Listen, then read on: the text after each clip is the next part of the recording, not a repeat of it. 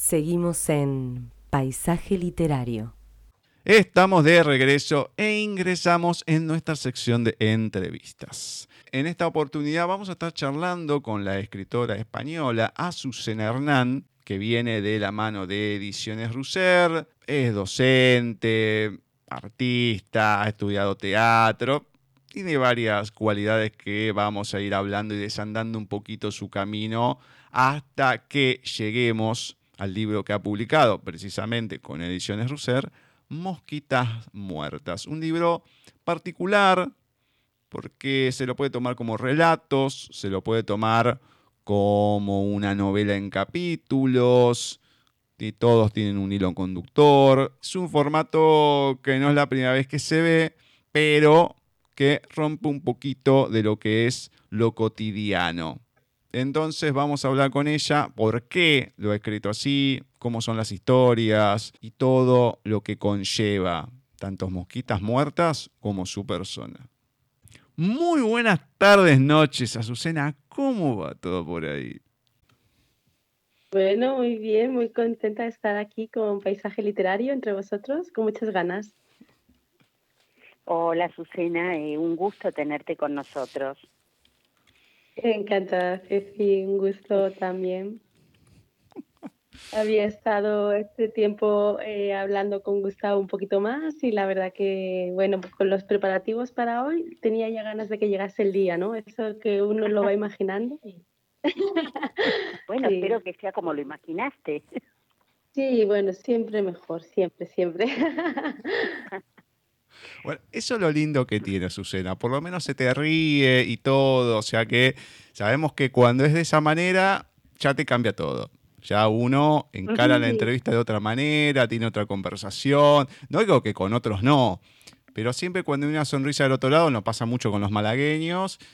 Y bueno, ya es como que te predispone y la charla se va dando de otra manera. Así que eso me gusta, eso me gusta.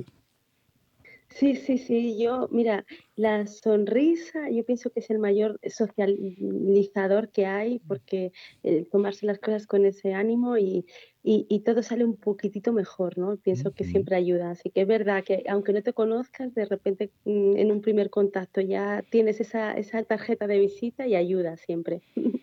Exactamente. Es verdad. Exactamente, es así, es así. Bueno, y para empezar a conocerte ya de otra manera, nosotros, los oyentes y demás, la primera pregunta, la que todo el mundo se enfrenta a ella, el que pasa por primera vez en el programa, para algunos difícil, para otros no tanto, vamos a ver en tu caso, ¿qué me podés contar de Azucena Hernán en la voz de Azucena Hernán?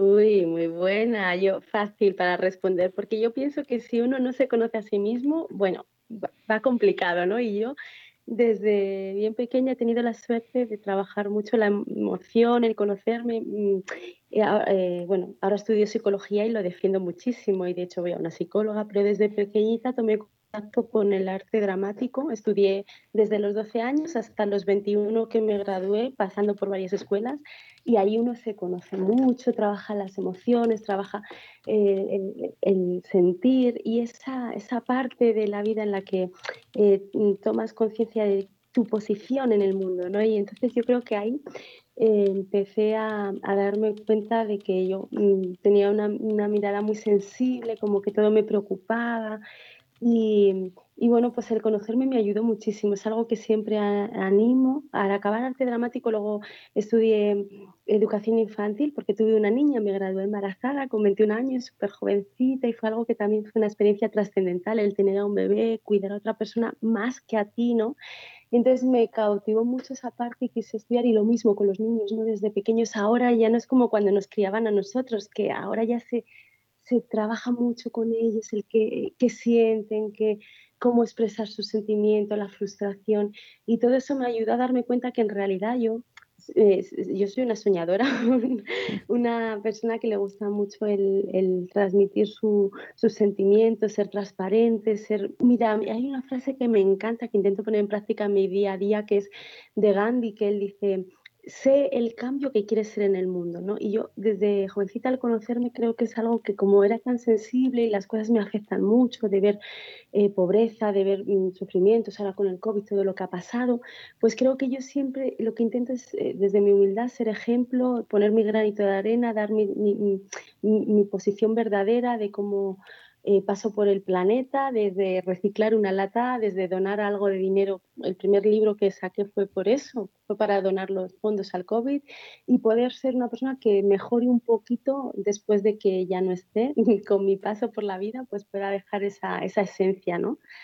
Y, bueno, pues me ayuda mucho el estudiar psicología también, el, a conocerme y a conocer a los demás, a intentar interactuar con la gente también desde la empatía, ayudando a los demás, ayudando desde la vivencia de cada uno. ¿no?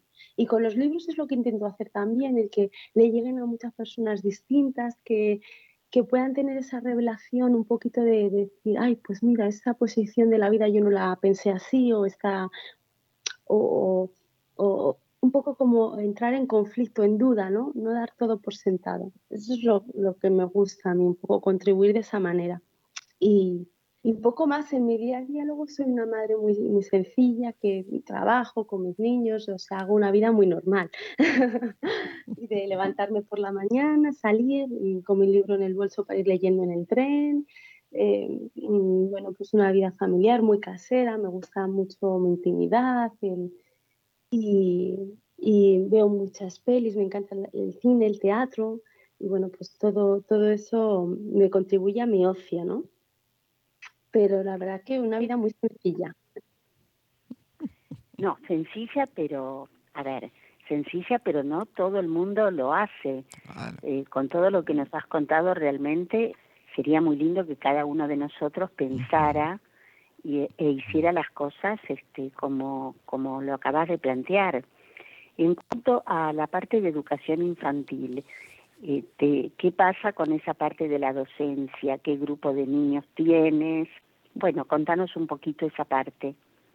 Al final, mira, cuando estudié educación infantil me di cuenta que es muy complicado eh, trabajar con niños, no es, es, de verdad. Mira, aquí en España mm, es muy feo que hable de dinero, pero están como muy infravaloradas a nivel de sueldo las personas que trabajan en el sector de la educación, porque yo me di cuenta que es una parte tan frágil de la vida donde se están asentando tanto los cimientos que, wow, hay que tener, eh, hay que prestarle más atención. Y yo entiendo que el mundo ahora mismo está muy complicado, pues hoy en día lo principal es la salud pero incluso con el COVID eh, eh, cerraron los colegios y bueno, pues fue un caos todo y, no estamos preparados también todavía para enseñar online y ha sido todo muy complicado, pero ahí nos tenemos que poner las pilas y yo creo que se tendría que trabajar más porque es que es tan importante que la infancia sea, sea eh, buena, que tengan estímulos, o sea, hay una parte que no se recupera. Yo lo que vi, en lo que me di cuenta en las prácticas, cuando, porque luego es verdad que mi trabajo me dedico más a la gestión de personas y del talento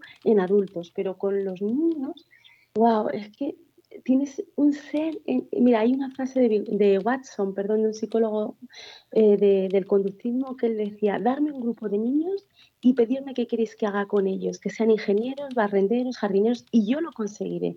Y sinceramente es verdad que hay una parte de biología en la que tú recibes unos genes y ahí están, y, no hay más. Pero luego tienes un campo de acción súper grande para trabajar, para eh, motivarles, para explotarles, para que ellos crean en sí, se enfrenten a retos. Y a día de hoy, aunque hemos dado un cambio brutal, yo mis padres no se planteaban si yo iba a ser mejor o peor, si me regañaban o qué mm, refuerzos positivos darme. Es verdad que hay un avance generacional, pero aún queda mucho para que, la, sociedad tenga conciencia de que la cultura, de que los niños eh, eh, son el futuro y nos pueden aportar muchísimo, son los que nos van a cuidar al fin y al cabo. Y sin embargo no se pone demasiados medios ¿no? en que en que haya avance, en que, por ejemplo, incluso en el ratio de profesores por niño que hay en las escuelas aquí en España, mm, sigue siendo muy difícil llegar y, a la diferencia, ya no digo a una normalidad de niños que, bueno, pues que tienen una evolución normal, sino, por ejemplo, niños que sufren pues, trastornos de lenguaje, de autismo, y esa parte todavía queda tanto por hacer y es tan difícil porque no da dinero, claro, o sea, hay que invertir recursos sin sí que da dinero, yo creo que es una inversión de futuro, sí que da a largo plazo. O sea, una sociedad que invierte en sus niños va a tener una recompensa brutal pero es, algo como nosotros, por lo que yo veo, tenemos una sociedad en España con la cultura muy cortoplacista, ¿no? que necesita eh, em, invertir y tener los recursos ya. Y con los niños no funciona así. Hay que tener mucha paciencia, ¿no? Y ir viendo la evolución a futuro. Sí, yo te iba justamente a preguntar eh, con el tema de la inclusión de chiquitos con capacidades diferentes, si lo tenían también allá. Acá sí lo tenemos. Aquí tenemos, mira, pero por ejemplo yo creo que es algo que nos falta incluso a nivel de sociedad como tomar conciencia de que la diferencia es bella y que hay muchísimas aportaciones que nos pueden dar. Yo, por ejemplo, me ponía los pelos de punta, la, verdad, cuando estuvimos encerrados suena mal, pero bueno, guardando eh, la, las guardando las mm, condiciones de COVID para no arriesgarnos, tuvimos que estar en casa. Los niños con autismo podían salir, pero aquí en España salieron vídeos de gente gritándoles, ¿qué haces por la calle? Porque porque no está la sociedad preparada para entender que hay gente diferente, que sí que ellos tienen derecho a salir porque lo necesitan, porque un niño que, que, es irascible, que no sabe vivir encerrado. Entonces, creo que incluso a veces los lastres no están tanto incluso solo del gobierno, de las leyes, sino de que nosotros eh, como sociedad, como humanos, abramos la mente a decir, hay gente diferente que, ojo, que tiene una visión que nos pueden aportar mucha creatividad, soluciones de, problemas de manera diferente, sí, otra posición en el mundo. Y, ver, y ver eh, soluciones donde no los hay o, crecimiento personal. Algún niño con trastorno del lenguaje se expresa pintando y te, da otra visión de, encarar una, no sé, una solución a, a, un problema del cole yo creo que al final la gente que se mueve alrededor de esas personas son las que más se enriquecen. los profes, los terapeutas eh, se vuelven mejores personas por entender que hay otra manera de funcionar y, que no nos dé miedo la diferencia, que no nos dé miedo enfrentarnos a esas maneras y que demos espacio. ¿no? Entonces, pienso que ahí no solo es algo burocrático, sino de la mirada que cada uno elige, porque a veces lo automático es pensar, lo normal es mejor. Los pensamientos automáticos como que dan mucha, mucha limitación. Pero uno, como adulto, ya tiene tiempo para decir, ojo, espera, ¿esto que estoy pensando? ¿Cómo lo juzgo? ¿Esto, es, ¿Esto va a sumar? ¿Esto va a ser mejor? ¿Va a dar un enfoque más bonito a la vida? Eh, ¿sabes? O sea, los niños sí que reaccionan y, pueden mm, discutir, decir verdades y, herir. Los adultos ya sí que podemos eh, hacer una parada de pensamiento y eso favorece hasta la felicidad de uno, porque ya no reacciona ante todo, sino que dice, ojo, estoy gritando por la ventana a un chaval y no sé si ese chaval ha salido porque necesita ir al dentista con una urgencia, no sé si está, eh, tiene un, sufre un autismo. Yo le estoy gritando, oye, ¿qué haces con el COVID? Y me creo que soy Juana de Arco. Pues los adultos tenemos esa injerencia, ¿no? Y podemos hacerlo. Es, es una decisión ante la vida, yo creo. Y en realidad con mis libros creo que intento eso, ¿no? Dar esa sensación. Mira, en el primer lo que hice fue eh, mostrar a un hombre que en el primer capítulo dice, he matado a mi hermano. Se llama fraticidio, ¿no? Y él dice, he matado a mi ah, hermano. Íbamos a preguntar justamente. me adelanté. Pero es que va sobre esto, porque dice, yo lo que quería mostrar es, ojo, a ver si el lector es capaz de ponerse en la piel de un asesino y que al final del libro diga, jolín, yo también lo hubiera matado, ¿sabes? Porque a veces juzgamos, mira, es un asesino, es un no sé qué, y ponemos la etiqueta, pero todo un conflicto que hay por detrás de, de cada persona, que nos vamos cruzando por la calle y no sabemos la historia de cada persona, lo que lleva detrás, puede realmente hacer que, que, ojo, que sea un asesino, pero de tal forma, de tal forma, con agravantes, con no sé qué, y que digas, pues yo en un momento dado hubiera actuado como él, que, que toque los corazones y esa empatía y entendamos que, que un poco todas las personas estamos hechas de la misma carne, del mismo hueso y que podemos caer en, los mismos vicios, en las mismas contradicciones. Sí, sí, sí, Vos decís parte de lo que es la biografía de lo que tenemos acá. Y en todo el camino puse conocimiento, sentimiento y pasión al servicio de las letras. Entonces, en relación a esto, ¿cómo fueron esos primeros contactos con la literatura en general. ¿Y cuándo fue el momento que viste que la escritura era para vos, que querías escribir tus propias historias? Mira, pues yo he tenido un camino un poco, soy una persona que me cuesta renunciar y he querido decir sí a todo y he llegado tarde a la literatura porque en realidad, cuando, yo me acuerdo de un concurso de mi, de mi colegio, con siete años escribí en una historieta y os podéis creer que cada vez que escribía dos frases rompía la hoja, la tiraba enfadadísima, con una, tenía muy poca tolerancia a la frustración. O sea, a lo mejor mis padres me hubieran dicho, ¡Wow! ¡Qué bonito! Pero yo misma me censuraba muchísimo. Y entonces a la cuarta o la quinta hoja que tiré dije, no, esto no es para mí. Me gustaba muchísimo escribir y hacía mis diarios para contar. Todavía los guardo y es muy gracioso porque yo los leo y de repente digo, ¡qué mal día! Porque me han robado un boli, porque no sé qué. Y eran mm, problemas súper nimios, súper tontos que de repente se me fastidiaba el día y era una, una visión de la vida tan, tan simple, ¿no? De una niña pequeña pero no me atrevía a mostrar mis escritos porque yo de verdad tenía una autocrítica muy, muy dura. Entonces, cuando fui creciendo, eh, yo me acuerdo que jugaba voleibol, me federaron y tuve una lesión. Entonces, como estaba muy frustrada de no poder hacer deporte, de no hacer nada, mi madre me metió a teatro. Y fue lo mejor que pudo pasar, porque yo iba como a regañadientes pensando, jolín, yo no quiero estar aquí, quiero estar en voleibol, pero no puedo. Pero me fue interesando mucho esa parte de poder expresar, de salir al escenario, era un teatro muy de niños, todavía no, no, daba una formación de adulto, ¿no? Entonces a lo mejor improvisabas que estabas en un parque de bomberos quemándote y yo gritaba. Total, cuando iba los sábados a teatro, luego me iba a casa más desinflada que como si era un, globo enorme que se hubiera desinflado como, como una terapia, ¿no? Me, me, sirvió tanto de terapia, de soltar mis emociones, de llorar, de reír, de, de gritar sobre todo.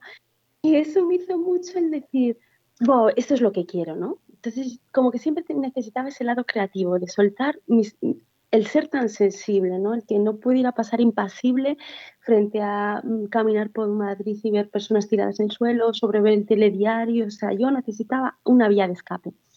Y cuando me gradué, creo que mi, en teatro no quise seguir porque quise dedicarme a mi bebé, era muy pequeñita, sí que seguía yendo a obras de teatro, haciendo algún corto, algún montaje y tal, pero muy, de, muy como ocio, no como trabajo. Y, pero sí que es verdad que ahí empecé a escribir otra vez más porque echaba de menos el desahogarme, ese desinflarme como un balón, ¿no? Lo echaba de menos y volví a retomar. De hecho, en, cuando me gradué el último año de dramaturgia, en esa asignatura, el trabajo final fue escribir una obra de teatro. Y el ver que fui capaz de componer los personajes, de, de hacer algo cerrado, aunque luego no se fuese a montar, simplemente la satisfacción personal de crear algo me sirvió para animarme a escribir sin juzgarme tanto.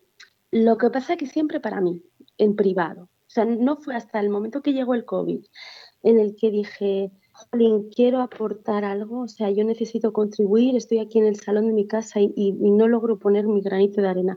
Y ahí dije, venga, pues ten narices, publica tus, uno de tus relatos, una de tus obras, aunque te dé mucho vértigo, mucho miedo a que la gente diga que está feo, tú hazlo. Y no fue hasta el momento del COVID en el que yo mm, mm, fui capaz de mostrar al mundo los, escritos que tenía guardados pues en una carpeta del ordenador. Los guardaba con su nombre y ahí se quedaban. Ni los mandaba a ningún concurso ni nada, era como para mí. Era porque en realidad en todos los escritos hay una parte que va de mí, ¿no? Hay una parte que yo creo que está escondida y que siente ese vértigo a que el lector diga, uy, te pillé, esta eres tú, ¿sabes? A lo mejor porque el personaje bebe y mi padre era borracho, a lo mejor porque no sé qué, no sé, que algo que de repente me vea desnuda, que digan, ay, aquí está Azu, aunque sea una historia paralela, no tenga nada que ver, pero te vi, te vi tus costuras, ¿no? E, e, esa parte me daba vértigo y gracias al COVID, aunque es muy feo porque ha sido algo súper terrible, horrible, que la gente ha fallecido, que es algo muy duro, que nos ha cambiado como sociedad, yo creo que, ha sido durísimo, pero a mí, por sacar algo positivo, digo, bueno, me ha hecho enfrentarme a mis miedos y decir, venga, solo estás hoy aquí, ya mañana te puede dar el COVID también y morir, ten narices, contribuye y publica y que te dé igual la crítica, o sea, me, ha hecho más fuerte, ¿no? Mm. Qué bueno. Me ha sacado un poco, sí, me ha sacado. ¿Cómo se ¿Sí? No, sí, perdón, sigue, sigue. No, no, no, digo que creo que... Ah, la pregunta era, ¿cómo, si bien nos comentaste algo ya, ¿cómo surge Fratricio? Eh, ¿Cuál fue el disparador? Pues mira, Fratricidio lo escribí, pues hará, o sea, salió el año pasado publicado, pero tenía como cuatro o cinco años en el ordenador guardado. Y, eh, bueno, igual es demasiado hablar de mí, pero es la realidad. Yo un aborto, llevaba años buscando un bebé.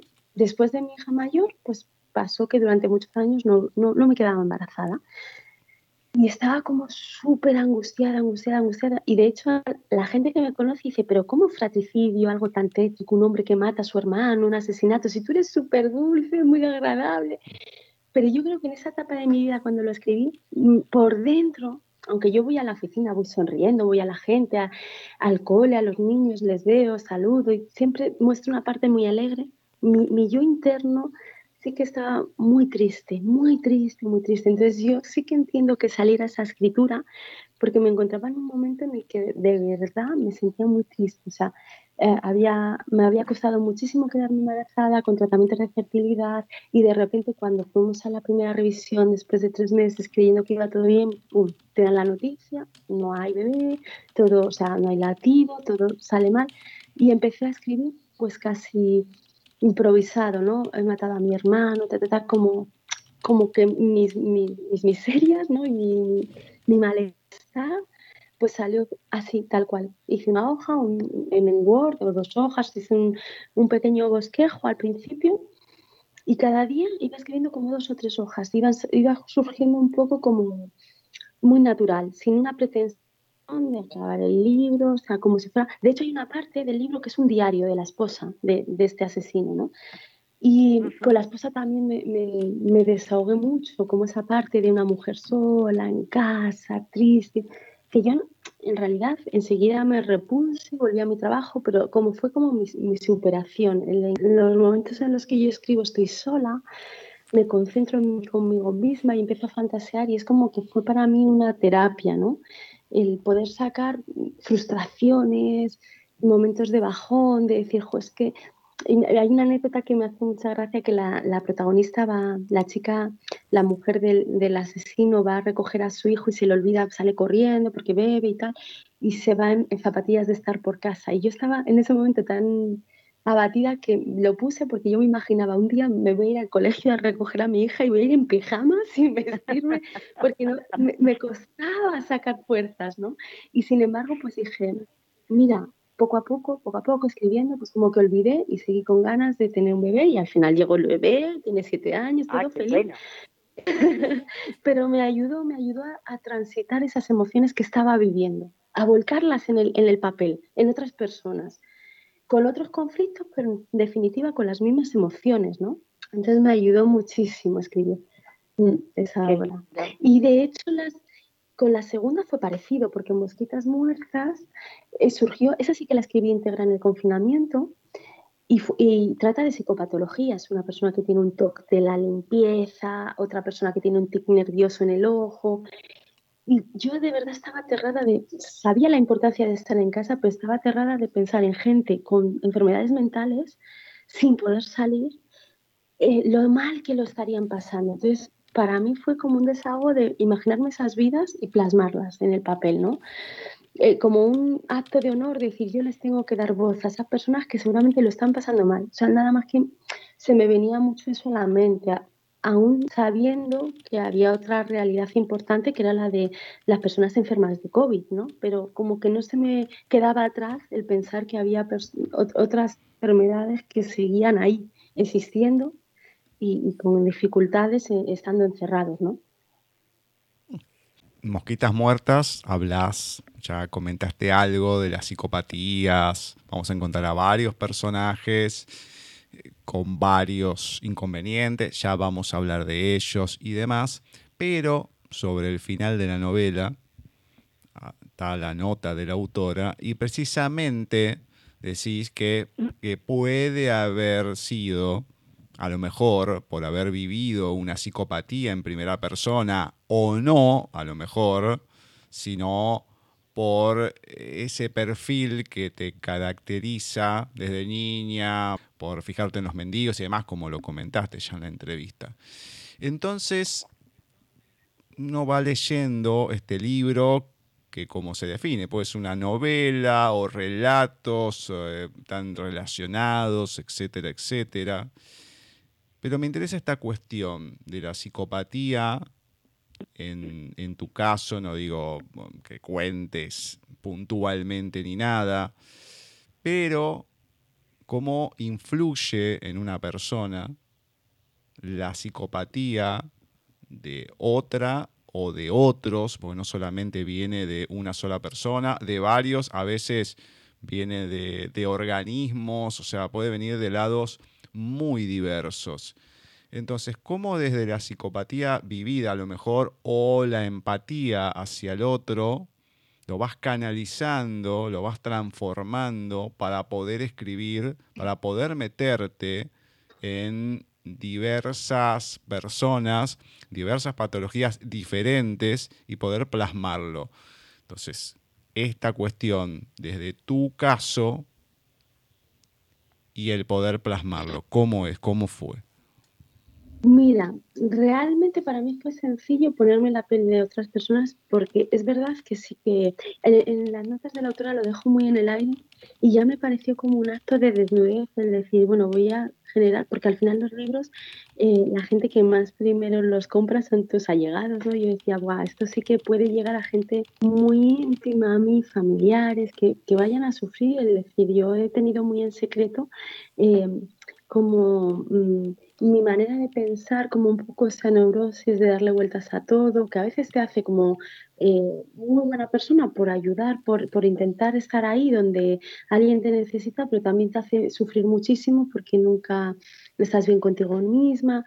Y en mi caso, por ejemplo, la exigencia, la neurosis que tenía de, de, intentar siempre ayudar, me, me, han perjudicado, no me ha hecho estar bien conmigo misma. Yo he tenido, pues eso, ya me parecía como, abrirme mucho, el dejarlo en el aire y aún así pensaba que la gente que me conocía iba a saber un poco por dónde iban. Es verdad que al final, en mi caso, pues he tenido trastornos con la comida, la alimentación, un poco las personas que son adictas a la comida pueden caer en muchas más adicciones porque es un carácter de personalidad que puedes caer en, en alcoholismo, en ludopatía, porque es una manera de vivir en el mundo en el que como que no te sacias, no te llenas y es como, como que gestionas muy mal la emoción y entonces tienes que aprender. En mi camino ha habido muchísimo, eh, bueno, pues desde el teatro que os comentaba, como que eh, estando en, en psicología estudiando y, en terapia, pues ha habido mucha evolución y soy funcionalmente normal, que odio esa palabra, pero funcionalmente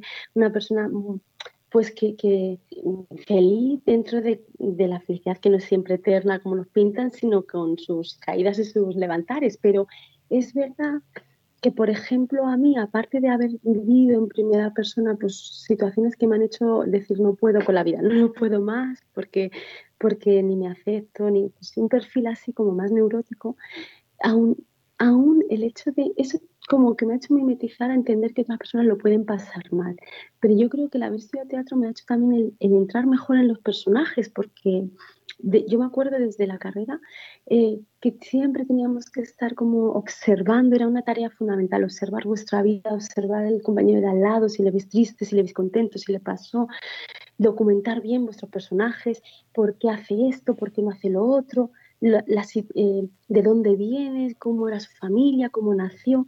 Entonces, ese proceso es un poco el que yo intenté hacer para no meterme en clichés, porque me daba mucha pena el, el, sacar un libro con personas con enfermedades mentales, porque la palabra psicopatología como que puede sonar fea, pero es así, es una enfermedad mental. Y lo que yo no quería es caer en que, como en la gracieta, como en la, bueno, mira, esta que tiene que le das con la limpieza y como clichetazo y que fuera algo superficial, sino quería que fuera algo más profundo, de que en el fondo realmente uno no elige nacer así. Y es muy doloroso vivir con una enfermedad así, porque tú cuando ves a alguien, mi padre era cojo, y realmente la gente le entendía, le, veía físicamente y, ay, pues mira, te ayuda, no sé qué, y había como una empatía porque se le veía, pero una persona que tiene enfermedad mental no se le ve y lo sufre muy en silencio. Y, todavía incluso cuesta mucho hablar de ello, no gusta. Por ejemplo, ahora con el COVID se está viendo que hay mucho más suicidio, pero no salen, no, se hablen en los noticieros ni en los, ni en los periódicos porque no, no, gusta. Es como hay un miedo al contagio, ¿no? Bueno, tú, tú tienes una neurosis, tú eres una persona mm, como débil, por así decirlo, frágil, porque has tenido problemas con la alimentación o tal. Uy, a ver si se me va a pegar algo. Cuando no es así. No, es una manera diferente del mundo que uno no elige, que uno no elige estar debatiéndose, luchando con, una, eh, con un trastorno del lenguaje, luchando con un eh, trastorno con la alimentación, con una adicción a la bebida. Uno no elige, ¿no? Te llega y lo gestionas ya de por vida. Entonces creo que me ayudó no solo el haberme metido en querer contar la causa como algo muy bonito y que la gente entienda que, que, es que esas enfermedades tienen que tener más importancia en la, en la sociedad, sino trabajarlo desde el punto de vista como yo trabajaba como actriz, los personajes, metiéndome en, el meollo, esta persona, cómo eran sus papás, cuándo nació, cómo viste, eso creo que ayuda en este tipo de novela o en cualquiera, ¿no? El que te documentes bien, que los personajes sean creíbles, que pueda ser tu vecino, por ejemplo. Y así lo hice, ¿no? No es fácil poder meterse en la piel de otra persona, lo podemos imaginar, podemos mentalizarnos de muchas maneras. No es fácil poder hacerlo, vuelvo a repetir. No se puede imaginar eh, diversas situaciones que se pueden pasar y demás, pero no las consecuencias. Que en Mosquitas Muertas lo que vemos es no solamente lo que pasa, sino lo que transcurre después a lo largo del tiempo.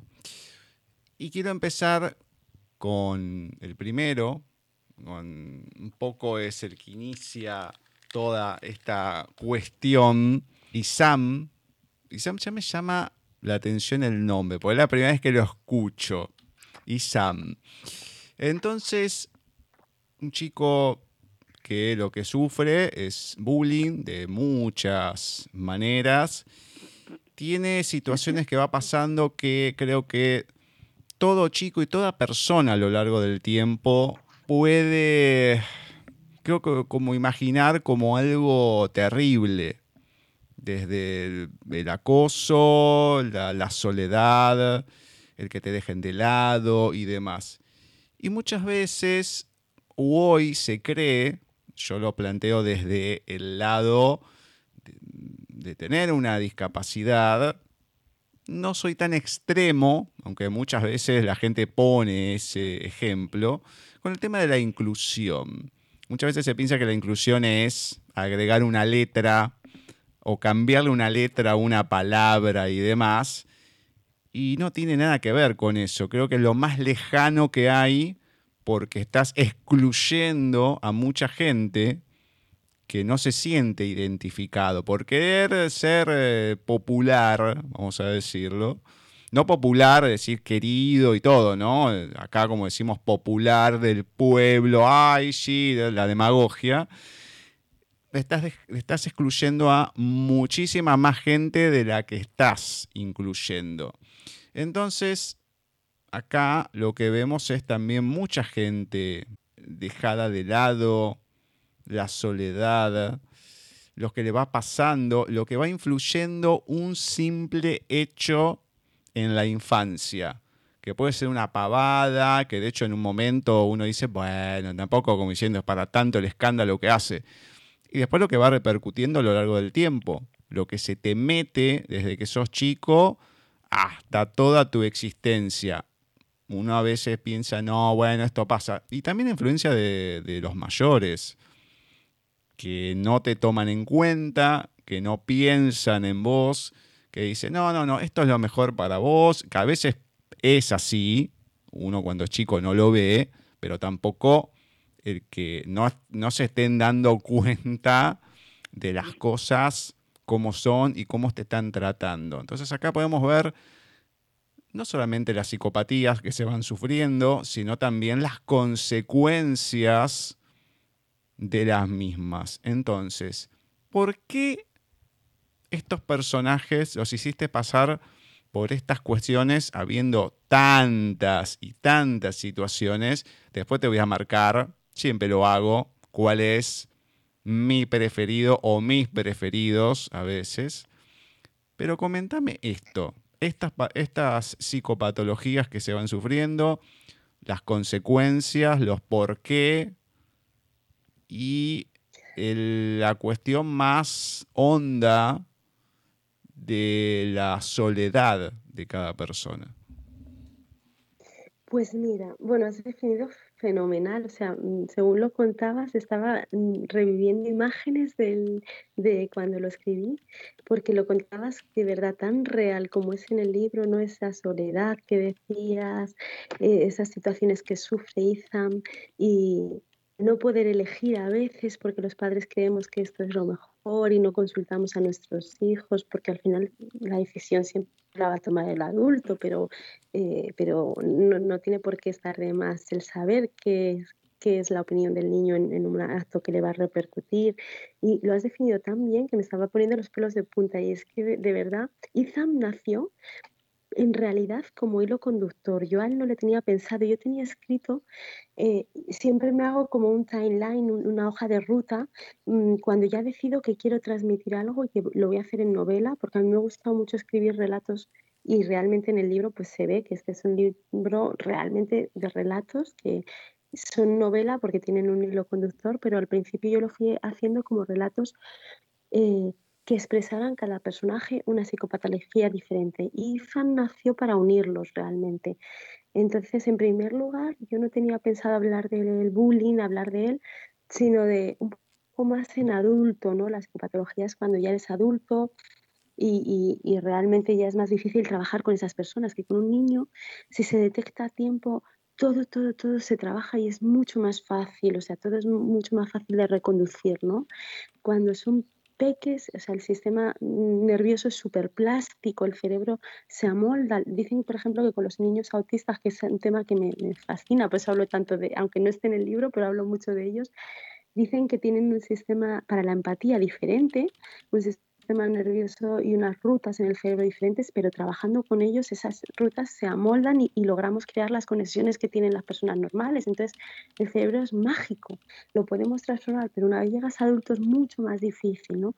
Entonces, yo un poco como que trataba las, los relatos desde psicopatologías a personas ya más mayores, pues una chica que va a buscar una entrevista de trabajo, y Ethan fue un poco la, excusa de que se convirtiera en novela y fue de, de, un efecto que hay en psicología que me encanta, que es que se supone que cuando tú tienes un trabajo y le das muchas vueltas, te gusta, te investigas, investigas, investigas, te adentras, te adentras y de repente ya no puedes más, estás cansada y dices, mira, lo voy a dejar, lo voy a dejar estar porque no puedo más. Y te tiras, yo qué sé, tres, cuatro días, una semana sin tocarlo de repente viene el insight, que es como la, respuesta mágica, porque ese descanso te ha hecho como de repente encontrar el eureka, el ¡ay, por fin!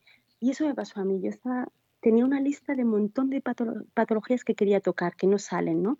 Cronopatía, que está muy de moda, que es que es algo que pasa, que estamos viviendo siempre como con un cronómetro y no somos capaces de ser felices y descansar y dar el valor a tirarse del sofá y parar, sino que estamos como siempre con la agenda queriendo hacer cosas, programando nuestra vida. Estamos en una sociedad que va rápido y se nos ha metido en el cuerpo esa, esa manera de actuar, ¿no?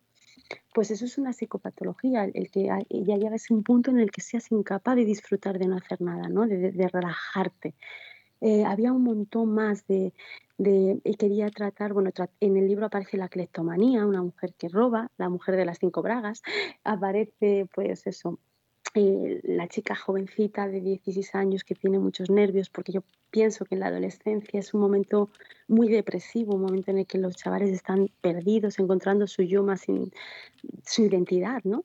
Entonces había muchas patologías que se quedaron fuera pensando, bueno, pues si en un futuro esto va bien, el libro va bien, pues creo otro porque en realidad todas para unirlas iba a ser muy difícil. Dar un sentido de verdad literario iba a ser complicado y por eso se quedaron en cinco chicas, en cinco relatos de psicopatologías, más que las une a todas ellas, ¿no? Y luego me gustó el encontrar ese eureka, el, decir, cuando estaba creando los relatos de estas enfermedades mentales y dije, ay, no puedo más, me está afectando, voy a parar. Y de repente una mañana me dije, ay, pues entonces los voy a unir con este personaje. Cuando me vino así como de golpe en ese descanso, me enamoré mucho de este niño porque dije, jo, es que es verdad que es un tema también muy complicado, ¿no? Ahora mismo eh, ya se conoce que cuando yo iba a la escuela no se sabía lo que era bullying, no tenía nombre. Y si no se nombra, es que no existe. Eso es lo que se supone que dicen, ¿no? Y es verdad que cuántos abusos habremos hecho yo cuando era pequeña, que habré visto y no habré denunciado porque lo ves normal. Y el avance es que ahora un chaval va a la escuela y por lo menos ya se sabe que puede sufrir acoso y que se puede denunciar. Otra cosa es lo difícil que sea llegar a ese punto. Y de ahí lo que tú hablas de las consecuencias, ¿no? Que a veces eh, los papás hacemos lo mejor para nuestros hijos y no tenemos un manual de instrucciones, pero uno no sabe en, qué va a acabar una decisión. Ese es el riesgo de la vida, uno no sabe a dónde va a conllevar. La diferencia, la gran injerencia que tenemos con, el libro a, a, lo que traslada el libro a lo que yo pienso, la diferencia es que yo creo que Mm, en la situación, por muy dramática que sea, siempre hay un, acto volutivo, una voluntad en el que tú puedes decir, no, esto no me va a convertir en un monstruo o no me va a convertir en una mala persona. Aunque he sufrido acoso, abusos, eh, daños, eh, una familia disfuncional con padres eh, maltratadores, lo que sea, la situación que uno se enfrente, que puede ser durísima, hay personas que las encaran con más dignidad y con más positividad y con más herramientas y diciendo hasta aquí, no voy a convertirme en mis padres, no voy a convertirme en, el abusador, o al revés, otras personas que posiblemente eh, digan no, se puede y, como le pasa al personaje y, esto me ha marcado tanto que me hace ser pues una persona totalmente diferente a la que hubiera sido si no me enfrento a ese bullying, ¿no? Le conlleva unas circunstancias muy negativas le desborda, yo creo que no lo sabe gestionar, ¿no? Y ese mensaje también creo que es positivo, el que nos hagamos cuenta y cargo de, ojo, eh, tenemos que ayudar a veces a que alguien no entre en un bucle y no acabe eh, siendo una mala persona porque haya vivido situaciones difíciles, sino todos podemos denunciar un bullying o todos podemos ver a alguien gritando a la otra persona en la calle y decir, oye, oye, vamos a parar esto, o todos podemos un poco poner nuestro, nuestra voz porque de hecho, si una persona, hay, hay una situación que se produjo en, Estados Unidos de una mujer que murió acuchillada en la calle y surgió un efecto psicológico, nadie hizo nada. La gente la miraba y nadie hacía nada. Y se, se dedujo que cuando hay mucha gente, la responsabilidad se disipa. Cuando tú ves un acoso y ves que hay más gente, más compañeros de clase, más profesores, por miedo uno se calla y dice, otro, otro hará algo. Lo que creo que es importante y es muy bonito pensar, es decir, da igual que otro haga algo, yo lo voy a hacer, porque cuando uno alza la voz ante una injusticia, enseguida se une más gente, pero la valentía es de él primero que alza la voz, el primero que dice, Izan, te voy a ayudar, esto que te está pasando no está bien. Con que uno lo haga, el resto le seguimos. Lo difícil es que uno lo haga, que uno sea valiente y diga, mira, esto no me parece bien. Así que bueno, es verdad. Es, un poco la, enseñanza, ¿no?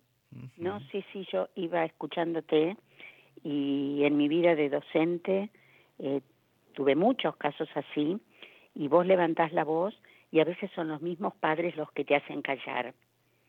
No sé, ahora no tanto, pero hubo una época en que los mismos papás no permitían que esto se viera y es una pena. Pero bueno, eh, vamos a seguir con la literatura. ¿Qué autores, qué autores has leído? ¿Qué autor, ¿En qué autores, si es así, te has basado un poquito para tu vida de escritora? Bueno, yo me gusta mucho, mira, no quiero que parezca apología del feminismo, pero me gusta mucho cómo escriben muchas mujeres. Eh, aquí en España me gusta mucho Almudena Grandes, ah, me gusta totalmente. mucho. bueno, eh, de ella me encanta porque eh, además eh, los últimos libros que leí como una novela muy contemporánea, muy, muy ágil, muy fresca. Y luego eh, hay Julia Navarro aquí es muy conocida porque mm, esa parte de novela histórica me parece súper difícil, que ella traslada pues hechos desde la guerra civil, la guerra mundial, con novelas que van del amor al, al desengaño y dices, madre mía, ¿cómo ha metido la historia tan bien? Tan bien en una novela que está enganchada de unos personajes tan reales. Ella me gusta mucho, María Dueñas. Y luego, ah, por no nombrar solo mujeres, me gusta también, mira, soy enamoradiza de Jorge Bucay porque soy muy, muy enamorada de los cuentitos y, y esa parte infantil de la moraleja, eso me gusta pero es para de Mosquitas Muertas, por ejemplo, me basé mucho a mm, los relatos, ya os digo, me chiflan por la capacidad de concretar un personaje, todo lo que lleva en su vida en un momento, ¡pum! Y como que trasladas mucha verdad de ese personaje en una situación, esa capacidad de concreción me encanta. Y entonces me, me releí mm, textos de Edgar Allan Poe porque para mí es el maestro, el gran maestro del relato Por corto. Supuesto. Entonces, me encanta eh, eh, esos relatitos de él. Luego también a veces leo de Lovecraft, así pues mm, un poco más de terror, pero como principal para Mosquitas Muertas fue Edgar Allan Poe, sin duda. Sí, esa, capacidad de ponerte los pelos de punta y, y, la tensión en un relatito que al final que son 5 o 10 páginas, que es Mm, todo muy intenso, ¿no? Eso me gusta de él. Te voy a marcar los tres, son pocos relatos, pero los tres que me parecieron los puntos altos, me parecieron los mejor trabajados, los que más impacto te dan, sacando el primero que es el inicio de todo, lógicamente. La chica del quinto, que es brutal lo que pasa a esa chica, lo que le pasa por la mente, por lo que tiene que pasar, todas las situaciones, y que es como una cuestión autodestructiva y que trata de luchar precisamente por eso. Hay un giro en la historia, uno, bueno, no, no digo más nada, hay un giro obviamente, porque si no, ya pierde la gracia, pero sí, hay un giro bastante interesante. No el final encima, porque uno puede decir, bueno, el final te cambia. No, no, no, el rumbo cambia en un punto que no es el final. La chica con cinco bragas, me parece muy buena la historia desde que empieza, cómo termina. O sea, esa situación que se va dando más allá de con quién se va cruzando y demás, pero la descripción de la desesperación que tiene, lo que pasa, lo que hace, cómo lo hace, lo que le pasa mientras está corriendo. Y lógicamente el personaje que aparece ahí y que tiene mayor preponderancia en la mendiga es la que se lleva todo pero desde la situación que pasa o las situaciones, desde la manera de ser que tiene, yo voy a marcar una partecita solamente. Ya con el título la gente se puede dar cuenta por dónde van los tiros. Aún recuerdo las primeras noches que pasé en la calle. No sabía a dónde ir. Pasaba tanto miedo sola pensando que vendría alguien a pegarme o hacerme cosas peores que no podía dormir. Sin embargo, era incapaz de volver a mi casa. Y termina siempre está una frase marcas o varias y cuál es la psicopatología que se marca. Iba sin rumbo, pero con la intención de desaparecer. No importa la psicopatología, que después lo lea la gente. Pero esta frase me parece que un poco va agrupando o agrupa a varios de los protagonistas, sino a todos de los que van apareciendo en cada historia. Y es una cosa que te va pegando, es un golpe a la mandíbula con cada uno, pero este personaje de la mendiga es estupendo desde todo punto de vista, desde la resiliencia que tiene, todo, cómo lo pasa, cómo lo vive, la actitud que tiene hasta un momento pasiva con varias situaciones. Y después como también la soledad, la soledad absoluta, la, la soledad pero autoinfligida, porque no es que, bueno, te dejamos. No, no, si bien pasa también por eso, pero por decisión propia. ya no puede más, tiene ese punto de quiebre y decide aislarse. Porque, a ver, esto lo que a uno le hace reflexionar es, gente en la calle lamentablemente y en Argentina, uno ve por todos lados, pero por todos lados, no solamente gente durmiendo en la calle, acá está lo que se denomina las villas de emergencia o barrios de emergencia, depende cómo se lo quiera llamar, depende la susceptibilidad de cada uno. Pero son lugares precarios para dormir, lugares de, de, chapa o de madera muy precaria que se te puede prender fuego enseguida, que ha pasado en muchos sentidos, gente que capaz que para calentarse es un tarrito y un carbón, totalmente tóxico, pero es lo único que hay. Muchas situaciones de una gran pobreza, que no digo que se dé en toda la Argentina, pero sí se ve mucho en lo que es la ciudad autónoma de Buenos Aires y mucho más en los alrededores, que siempre se quiere tapar, más en la capital. Pero, ¿qué sucede? ¿Y cuántas vidas, cuánta gente que no sabes por qué llega a ese punto. Algunos ya nacieron así y siguen así. No pueden levantar, algunos no quieren, otros no pueden, otros sí, ni, lo intentan, ¿no? no les interesa, pero hay de todo. Otros que pueden salir con algún trabajo y, un poquito de ayuda y demás. Pero cuántas vidas que uno no tiene ni idea qué es lo que pasa, gente, gente marginada ya de los marginados. Entonces acá podemos ver un poquito nada más de todo ese mundo y lógicamente cuando a mí me pasó, por ejemplo, no sé si hace si también, cuando uno lo va leyendo, vas pensando en toda esa gente que uno vio a lo largo de su vida o por más que no lo haya visto, que uno sabe que viven de esta manera y peor. Y eso es lo que te termina dando angustia de cuando encontrás una historia así.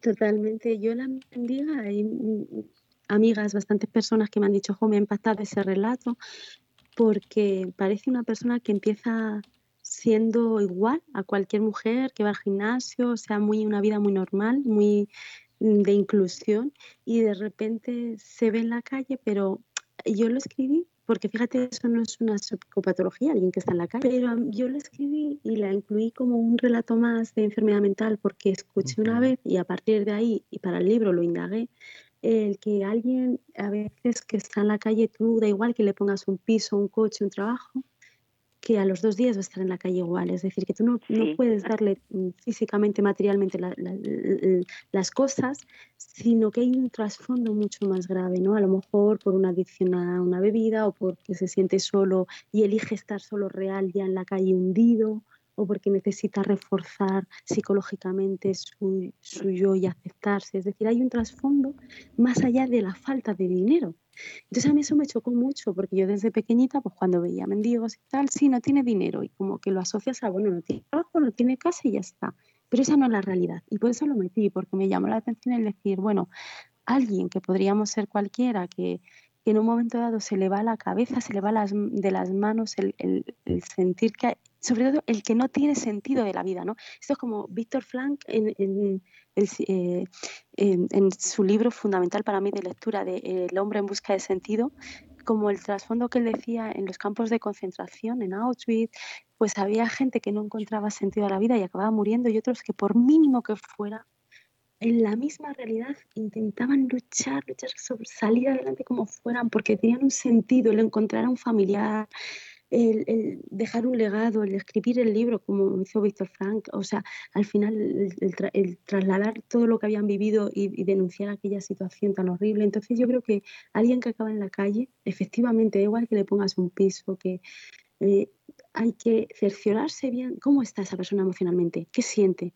¿Qué le ha movido a acabar ahí? Porque todos tenemos un padre, una madre, un amigo, alguien que te puede dejar una habitación en un momento dado. No se trata de lo, lo físico, lo material, lo tangible, se trata más de eh, qué le ha pasado psicológicamente, por qué está tan solo. Y de hecho la mendiga yo creo que encuentra su refugio en la calle, se encuentra más arropada, acaba encontrando su hogar y su gente ahí porque a veces da igual el que tenga mucho dinero, ¿no? Esto pasa con famosos que dices, bueno, pero si este es alcohólico ¿y, por qué y tal, es que da igual el dinero que uno tenga, ¿no? Para sentirse solo, para sentirse poco querido, para sentirse eh, un inútil o un lo que sea, para que te rompan los sueños y de repente no encuentres el porqué de tu vida. Que yo creo que lo que le pasa a la vida. Le falta ese sentido de la vida. Y a veces y como le pasa a ella, lo volcamos en otra persona. Lo ideal es que lo volcáramos en uno mismo, en una pasión, en un trabajo, en algo que nos guste, en una afición, aunque sea ir a nadar o ir al tenis o a lo que sea, a leer en mi caso, pero a ella le falta ese sentido de su vida y, me pareció muy curioso leerlo, es, eh, meterlo. Es verdad que a mí, por ejemplo, La chica del quinto quizás es el que más me tocó al escribirlo. Me tocó muchísimo porque yo ese, esa psicopatología no la conocía, no la había estudiado en la carrera. Y buscando y buscando para meter relatos, vi que, me llamó mucho la atención encontrar que hay mujeres, eh, puede pasar en hombres, pero es muy típica esa patología en mujeres, personas que tienen esa impulsión, esa fobia a hacer daño a un ser querido, normalmente a hijos. Yo lo pongo como una tía a su sobrina, pero normalmente mujeres que pasan mucho miedo a que cuando llore su hijo ya pierdan los nervios y les vayan a, a golpear, les vayan a hacer algo. Y yo pensaba, qué duro para una madre eh, porque la, técnica que hacen como para gestionarlo es cada vez alejarse más y rechazar al bebé, alejarse, no querer, para precisamente evitar hacerles daño, ¿no? Entonces quise meter ese relato y al final como madre me tocó mucho y es el que más yo creo que más me llama y me llega porque siento de verdad que la persona que viva esta situación, por el estrés también de ser madre, que duermes poco, comes poco, que al final tienes pocas energías y tu mente de repente, ¡pum!, no puede más y empieza a, sentir esa, esa, tendencia, esa impulsión a querer hacer daño al peque, yo decía, wow, qué difícil, qué acto de generosidad el alejarte, saber que si me alejo esa persona, ese bebé estará bien. Y por otro lado, qué duro el sentir que le quieres tanto y, que, te tienes que dejar y no puedes tenerle y no puedes disfrutarle, ¿no? Entonces, por eso para mí como madre me llega mucho y, por ejemplo, gente que ha leído el libro, normalmente las críticas que me dan, la gente que cuando me, me, me dicen, mira, me ha gustado más este relato, otro, pues efectivamente el de la chica del quinto suele impactar a la gente que tiene hijos, porque se ponen en la piel de que, que, todos en algún momento hemos tenido a las 3 de la mañana, cuando estamos durmiendo ya cansados, que no podemos más, ese llanto infernal que te despierta, que dices, Dios, cállate, no puedo más, cállate, es que somos padres, pero somos humanos, que no puedo más, duérmete. Y no puedes, y tienes que tirar. Entonces sí que me lo han comentado mucho y el de la mendiga suele, hay gente que me ha dicho, jo, tendrías que haber desarrollado más, yo quiero conocer a esa mujer, me, me ha generado ganas de seguir conociéndola pero yo creo que para el relato en sí no, no hacía falta meter más, que si acaso pues eso tendría que ser otra, otra, un spin-off, otra novela de ella, porque para el relato en sí lo que quería contar está descrito ahí, esas ganas de huir, de desaparecer, y lo que decías, Guillermo, de en realidad todos los personajes, y, y, y, creo que en realidad todas las personas que tienen una enfermedad mental en un momento dado han querido desaparecer, ser invisibles, porque ya en realidad lo son la gente no les entiende y eso ya te hace invisible, ya te hace desaparecer. Pero sin embargo estás ahí dando la cara. Entonces muchas veces el aislarte es como la mejor manera de decir, mira, así no sufro, no tengo que defenderme, no tengo que demostrar nada. Que es lo que le lleva a la mendiga a ir a la calle, ¿no? Desaparecer. Eh, realmente necesitaríamos tres o cuatro programas de paisaje para seguir con esto porque cada, cada relato uno le pone nombre y apellido. Eh, de modo que sí, es, eh, está hermosamente escrito. Eh, Azucena, por problema, digamos, de, de ya de horario, ¿nos podés regalar algo, alguna partecita de tu obra? Sí, claro, yo encantada. Si queréis, eh, leo un poquito de La chica del quinto, que es el que más me gusta a mí, por ejemplo. Es el que más, eh, es el más impactante. Venga, pues cuando queráis, empiezo ya.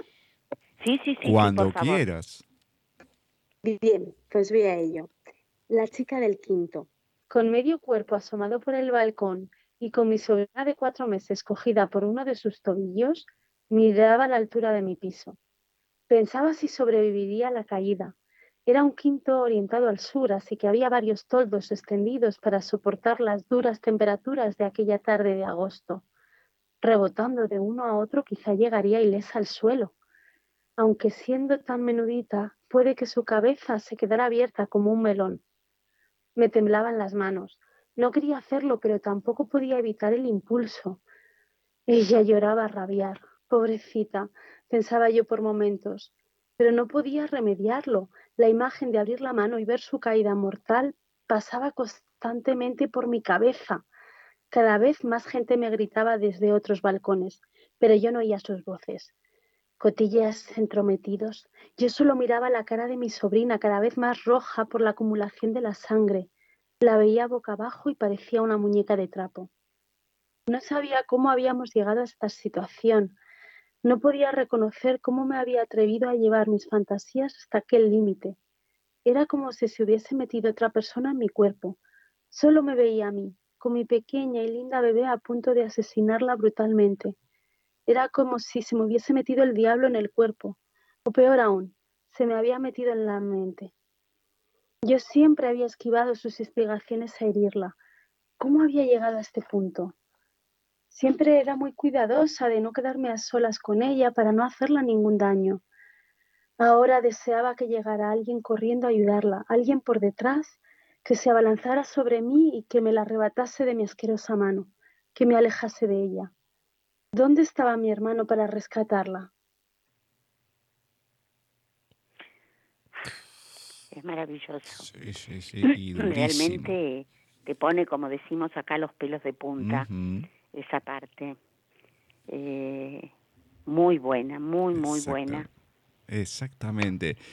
Es duro todos, duros todos los relatos, algunos más que otros, pueden impactar, más allá de una cuestión personal o no, pero te pega, te pega, te pega.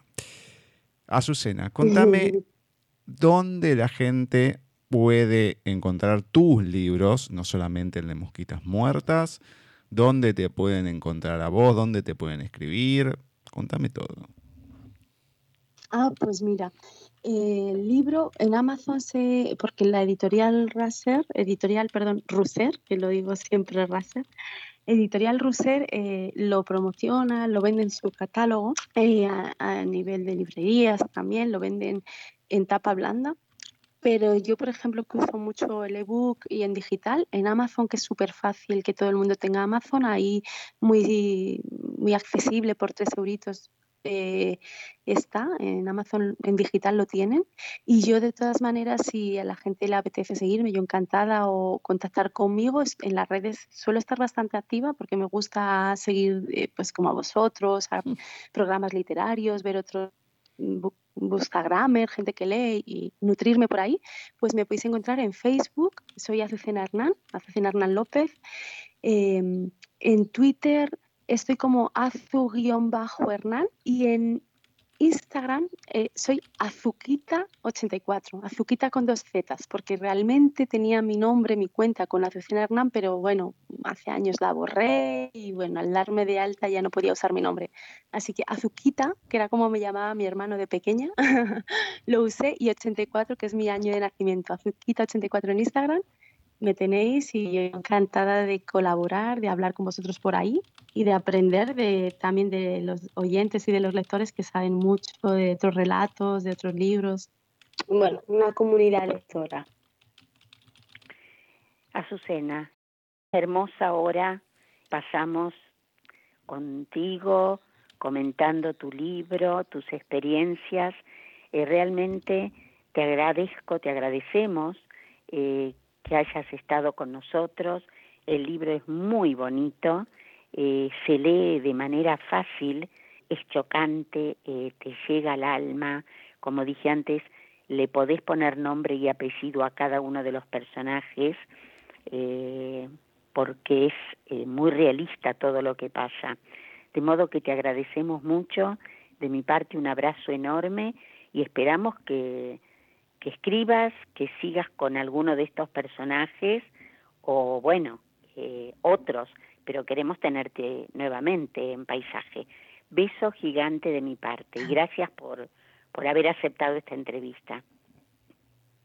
Uy, a vosotros, un placer. Igual se me pasó la hora volando, ha sido un placer enorme. Yo hablo mucho, espero que no la gente no piense, uy, cuánto se dilató en las respuestas, porque vamos, para mí es un placer hablar y conversar.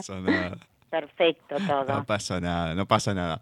Azucena, un besote gigante, muchas, muchas gracias, no solamente por haber escrito Mosquitas Muertas, como dijo Ceci, por la entrevista, por la charla. Mira, lo importante es que a quien estamos entrevistando hable. Lo difícil sería si la persona no hablara tanto. Decir, bueno, te cuesta porque puedes hacer un millón de preguntas, pero es más lo que habla uno que la otra persona. Lo interesante es conocerte a vos y que hables, así que no te preocupes. Hay veces que hablas y vamos tachando preguntas pues ya las estás contestando y está perfecto. Protagonismo es tuyo, no nuestro. Nosotros estamos acá siempre y bueno, hablamos un poco más, un poco menos, no pasa nada. Agradecemos cuando el otro habla, porque hablamos menos nosotros, así que olvídate. Y lo disfrutamos de otra manera. Así que muchas, muchas, muchas gracias. Esperamos nuevas historias para tenerte de vuelta por acá, sea con Ruser, sea por afuera, con otro lado, no importa. Lógicamente, si es Russell, mejor, porque es amigo nuestro, Kiko. Pero no importa, acá siempre hay lugar para difundir y charlar. Así que muchas, muchas gracias. Y bueno, y por mucho más. Igual, por mucho más. bueno, un besote gigante. Cuídate mucho. Igual, cuidarse. Un beso. Beso. Así ha pasado por nuestra sección de entrevistas en paisaje literario a Susana Hernán, que vino de la mano de Ediciones Russer y nos estuvo presentando su último libro, Relatos, novela, como dijo, tiene un hilo conductor, se puede tomar de las dos maneras, Mosquitas Muertas. Una historia corta, cuentos cortos, menos de 100 páginas, pero lo que te deja es el mensaje de cada una de las historias. Eso es lo más importante y te pega fuerte. Ya lo creo. Como yo dije antes, durante la entrevista, le podés poner nombre y apellido a cada una de las historias. Muy bien relatadas, eh, muy, muy lindo, muy lindo el libro. Realmente, eh, ojalá que Azucena siga sigue escribiendo y bueno, además eh, pedagógico te diría porque debajo de cada uno te explica cuál es el, el, el, problema que tuvo el personaje, la psicopatía. No, no, muy, muy redondo todo, muy lindo, muy lindo. Yo cuando lo estaba leyendo me pasó algo que me acordaba una situación que me pasó en el secundario que no hace mucho tiempo se lo comenté a la persona y dice que ni se lo acordaba.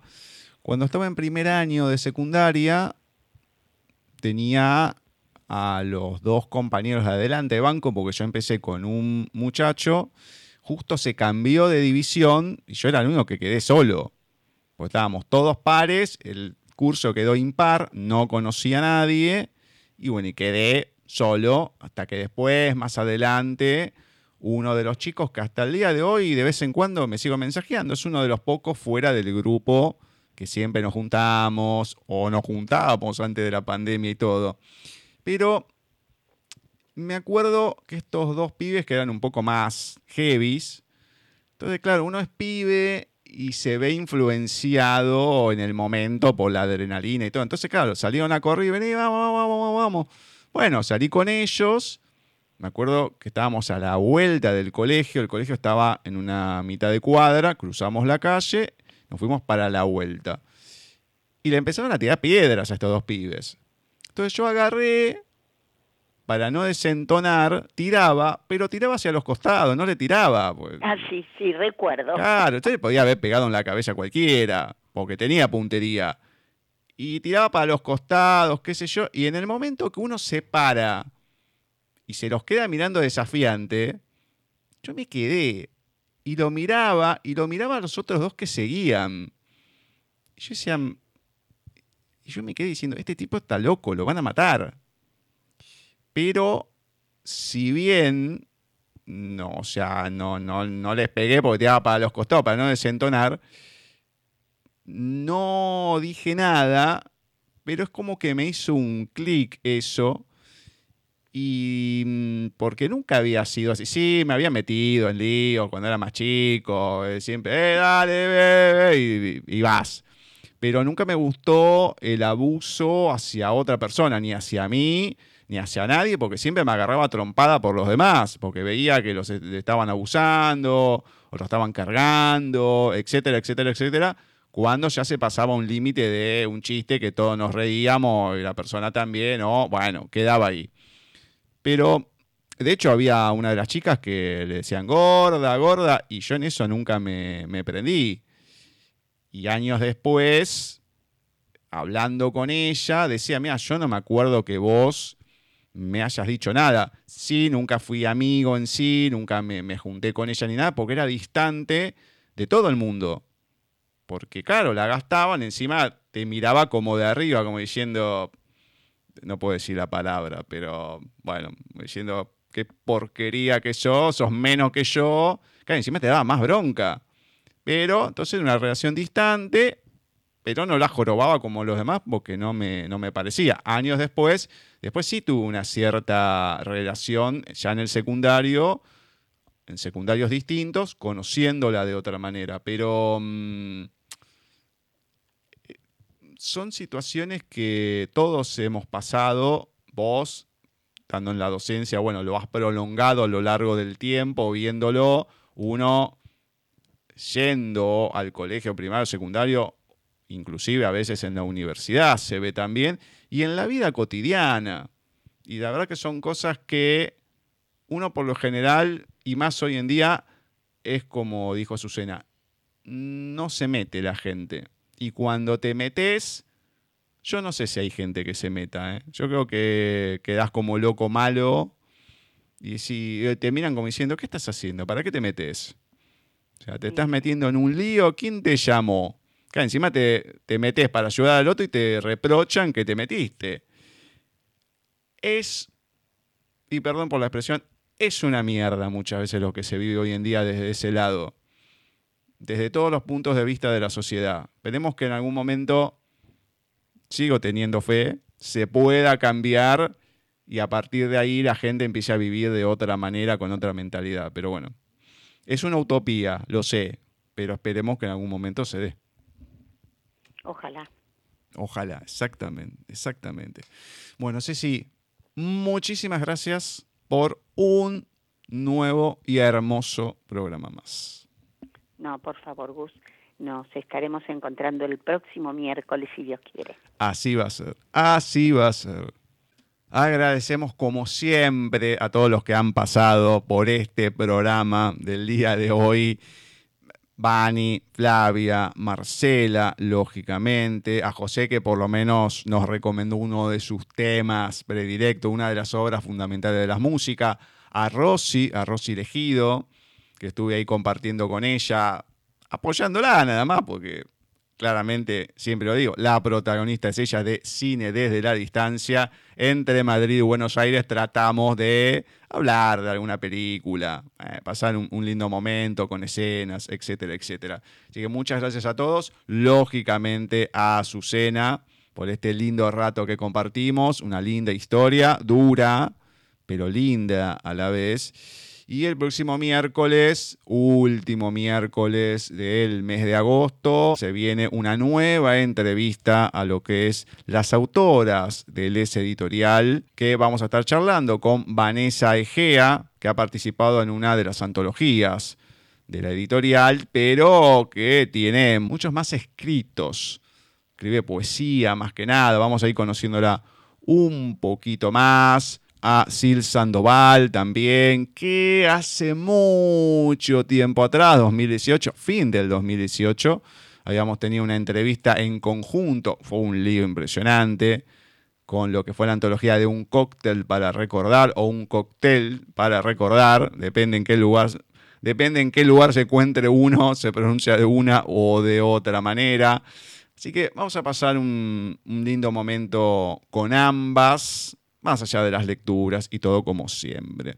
Así que los esperamos próximo miércoles cuando los volvamos a encontrar en otro programa de Paisaje Literario.